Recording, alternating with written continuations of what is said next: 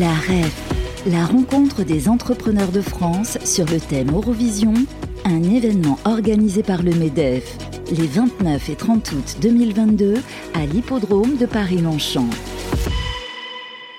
La rencontre des entrepreneurs euh, de France, Université du MEDEF, en tout cas c'est comme ça qu'on appelait ça auparavant. Euh, édition 2022, on est ravis de vous euh, retrouver en direct euh, de l'hippodrome de Longchamp sous compagnie de Bérénice Deville. Bonjour Bérénice. Bonjour Fabrice. Et on accueille le patron de la BPI, la Banque publique d'investissement, Nicolas Dufourc. Bonjour, euh, Bonjour. monsieur Dufourc.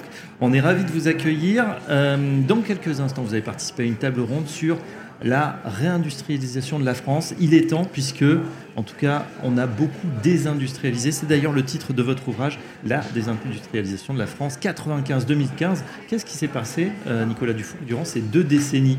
Il s'est passé beaucoup de choses que je, alors que je fais raconter par Voilà, 47 vous conseillez. entrepreneurs qui ont aujourd'hui 60-70 ans et qui racontent le drame que ça a été. Et, et- et ce qui ressort du tableau, c'est que en réalité, on s'y est tous mis pour désindustrialiser la France. hein. Voilà. L'industrie, c'est toujours en fait un contrat social, c'est un pacte collectif. Donc pour, pour la faire, il faut s'y mettre tous. Pour la défaire, il faut s'y mettre tous. C'est ce qui s'est passé. D'accord, désindustrialisation, ça veut dire quoi? On, on- on fait court, Bah, on a, on a délocalisé les usines finalement dans des, dans des pays à bas Alors, coût. d'une part, mais d'autre part, à chaque fois, l'industrie, en fait, c'est quelque chose qui est très mobile, très plastique. Vous passez votre temps à ouvrir des usines. Donc, sans arrêt, vous devez vous demander où vous allez mettre votre nouvelle usine. Or, à partir de 95, et pendant 20 ans, toutes les nouvelles usines françaises ont été mises à l'étranger. Voilà. Et en plus, on a fermé celles qui Oui. existaient. C'est ça, on a fermé des usines sur notre territoire euh, Voilà, français, voilà. c'est ça qui est donc, quand vous- dramatique quand vous aj- également. Quand vous ajoutez les deux, les deux Ouais. phénomènes, évidemment, euh, vous videz le pays de, de ses usines. Et de ses emplois. Et, de- et par conséquent, d'un paquet d'emplois. Oh, surtout qu'on on parle beaucoup de la Chine, des pays à, à bas coût euh, asiatiques, mais des fois on va euh, faire du dumping en Europe, hein, chez nos voisins de l'Europe de l'Est notamment. Bah, L'Europe de l'Est, il faut voir, dans les années 95-2010, elle était ultra compétitive. Ils avaient, le, couteau entre les dents, les salaires étaient extrêmement faibles. Ils avaient une très grande tradition industrielle qui avait été entretenue par les régimes communistes. hein. Donc les contremaîtres étaient bons, les bureaux d'études étaient bons, euh, les ouvriers étaient bons. Il y avait en plus une discipline opérationnelle terrible qui commençait à battre un tout petit peu de l'aile quand même dans nos, usines à nous en France. hein. Donc euh, bon, maintenant euh, les salaires ont énormément monté en Europe de l'Est et donc euh, la compétitivité relative de la Roumanie par rapport à une bonne usine dans la vallée de l'Arve en France, elle a considérablement diminué. hein. Voilà la bonne nouvelle. Et, on entendait ce matin sur les débats que ça faisait partie aussi de cette inflation finalement qui était très basse au- auparavant sur les salaires, hein, euh, où que ce soit dans le monde, et effectivement avec la progression des salaires, mais aujourd'hui L'inflation est considérable. L'inflation salariale en Pologne en ce moment est de 15%. Ah oui, c'est pas mal. Donc c'est une chance extraordinaire pour l'industrie. Alors que nous, ça plafonne un petit peu aussi. Comment on fait, Nicolas Dufourc, après donc, ces, ces- ces 20 années de désindustrialisation pour justement amorcer cette réindustrialisation qu'on a l'impression, les, les patrons, hein, ceux que vous avez euh, interrogés en tout cas, appellent de leur vœu aujourd'hui? Bah, déjà, euh, ça va prendre du temps.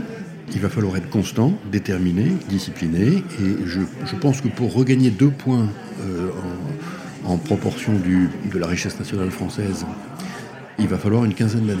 Hein, pour repasser de 10 à 12% du PIB, il va falloir une quinzaine d'années. Donc, euh, et soyons conscients des efforts qu'il va falloir faire. Bon, D'un PIB qui lui-même va croître tous les ans Ouais. de 1 à 2 Voilà, donc, euh, deux, deux points de PIB euh, 2030, c'est beaucoup, beaucoup de richesse. Ensuite, qu'est-ce que c'est que la réindustrialisation? Sinon que, à chaque fois qu'on doit créer une nouvelle usine, on doit se dire, et pourquoi pas la France? En France, ouais. Or, le pourquoi pas la France, il a commencé déjà depuis deux ans. Avec le Covid, ça a beaucoup aidé. euh, Avant. Avant. Avant, avant, avant le Covid. Et euh, parce que tout simplement la compétitivité de la France s'est rétablie et que vous avez toute une nouvelle génération d'entrepreneurs très technologiques, assez scientifiques, souvent sortis des universités françaises, hein, très ingénieurs, qui veulent fabriquer des objets complexes en France. Par exemple, vous prenez les enceintes de Vialet. Elles sont faites dans deux usines France, qui sont dans la. Mayenne. hein. Vous prenez le, le boîtier de Ledger pour le- les crypto-monnaies, euh, il est fait à Vierzon. C'est-à-dire que c'est une volonté de ces nouveaux entrepreneurs de dire moi, je veux faire du Made in France. On va dire que oui. C'est-à-dire qu'avant, on- automatiquement, on répondait bon, bah évidemment, je vais le faire à À Shenzhen. l'étranger, mais- Je vais le faire en Chine, c'est évident. Mais c'est vrai. C'est euh, plus évident. hein, Ouais. C'est plus évident. Même certaines euh, grosses euh, entreprises, par exemple Insect, euh, a des sites de production en France, à Dole, à Amiens, euh, et c'est une volonté de la part de l'entrepreneur hein, qui est jurassien de, de faire ces sites de production en France. Euh, je- moi, j'avais une question. Et que- le rôle de la BPI, c'est d'accompagner ces entrepreneurs. Tout à fait. Dans INSEC, nous avons mis 80 millions d'euros. Oui, c'est vrai.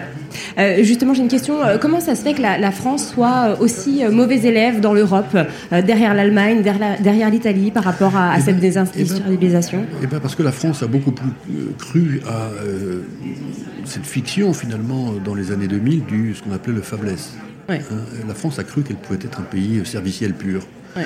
Euh, La France a cru qu'elle elle pouvait être un pays qui était un pays dans lequel, euh, en effet, on ne produirait plus d'objets. On pourrait les concevoir, mais on ne les produirait plus. Les États-Unis l'ont cru aussi, la Grande-Bretagne l'a cru Ouais. aussi. Nous sommes trois pays à être tombés dans le piège. C'est vrai que la- les politiques françaises se sont Oui. Hein. Basées. un peu les euh, doigts. Pourtant, euh, bah, il y a un bon exemple, c'est euh, en Californie. On a tous en tête euh, la marque Ouais. à la pomme qui met Design in California. Ouais. Et puis, c'est fait euh, dans des pays, euh, Chine, avec des grands industriels hein, d'ailleurs. Oui. Aujourd'hui, je reste aux États-Unis. Joe Biden lance un grand plan, euh, plus de 300 milliards sur la table, pour faire, attention, euh, électrifier le parc Oui. des véhicules. hein. Oui. L'automobile, c'est quand même voilà, l'objet de consommation par excellence aux États-Unis. ouais. Par contre, vous avez les aides uniquement si vous achetez américain. Est-ce qu'on peut imaginer quelque chose comme ça où, par exemple, BPI euh, bah voilà, aiderait des entreprises à condition que euh, voilà, ça soit consommé, ça Alors, soit créé en France? On, est, on est évidemment encore limité par le droit européen qui interdit de le faire. Hein. Donc, euh, euh, mais je- vous avez tout à fait raison de souligner que la plupart des pays ont décidé de réindustrialiser. L'industrie est considérée comme euh, assez proche des considérations de souveraineté. Et donc, la plupart des pays sont partis dans la réindustrialisation. Donc, ce que je décris dans le livre, qui a démarré en France et qui, et qui- qui décolle plutôt bien, hein, euh, a décollé partout ailleurs. Donc, tout le monde a le couteau entre les dents. C'est d'ailleurs, euh, on va dire, une nouvelle version de la guerre économique. C'est- assez motivant pour les combattants que nous sommes de la livrer. Nous pouvons la gagner. hein. Simplement, il faut être conscient du fait que ça va être dur, long, qu'il va falloir mettre beaucoup de capitaux et j'insiste précisément sur ce point, il va falloir que les jeunes Français aillent bosser dans l'industrie. Parce que c'est le capital humain qui va faire la différence. C'est pas parce qu'on mettra plus de robots qu'on va gagner. Tout le fait. monde va mettre plus de robots. C'est parce qu'il y aura plus d'intelligence, plus d'innovation, plus de finesse, plus de fécondité. Et la fécondité, elle sera humaine. Et les consommateurs ont également une part euh, de responsabilité euh, là-dedans. hein. Oui. En choisissant des produits, par exemple, euh, certification France Garantie. hein, euh, voilà, c'est- important aussi de- d'éveiller les consciences par rapport à Bah, ça. Merci de me, me faire parler sur ce point-là, parce que vous avez complètement raison. En, en réalité, ça fait effectivement 30 ans que on a une forme de paresse par rapport à Bien cette affaire-là. C'est-à-dire qu'entre deux produits, un, un produit qui est une belle marque, qui est fabriqué en Chine, un produit qui a une marque nouvelle, un peu moins connue, Mmh. mais qui est fabriqué en France, et qui est au même prix, et qui est tout aussi bon, Bien sûr. on continue Et de parfois voir- meilleur. et parfois même meilleur. Ouais. Euh, bah, vous continuez de prendre le produit qui est fabriqué en Chine parce qu'il a la belle marque. Donc c'est ça qui va devoir changer. Ouais, on va devoir. Et je euh, pense qu'il y a- il y, a une éducation. il- il- On a besoin d'éducation Ouais, sur ce sujet et Moi, je dis- je toutes les dis- parties prenantes sont concernées. Exactement. Je pense qu'il faut que les Français donnent leur chance aux nouvelles marques françaises de l'industrie. Une dernière question, Nicolas Dufault, que vous arborez, ce sera peut-être pas en radio, euh, le magnifique coq de la French Tech. hein, vous êtes un, un fervent C'est la défenseur. French Fab. French Fab même. Ah oui, le coq, c'est French Fab, d'accord. Il y, a, bah, il y a le coq rouge qui est le coq de la French Tech. Le monde entier le connaît maintenant. Oui. Et moi, ce que je voudrais, c'est que le monde entier connaisse le coq bleu, qui est le coq de la French Fab. La Ah bah French voilà, Fab, la French Fab, bon, c'est un acronyme anglais parce que l'industrie, à 80%, elle s'exporte. Donc il faut quelque chose qui parle au monde. Le coq bleu, c'est la marque de fierté de l'industrie française. On est une des plus vieilles industries du monde.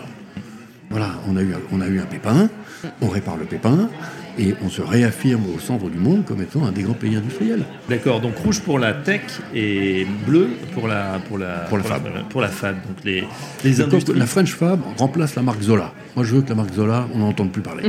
Hein, cette idée qu'il y a des usines de- qui sont sales, avec des poussières, des fumées, des machins. pue comme ça aujourd'hui. Ouais, C'est terminé.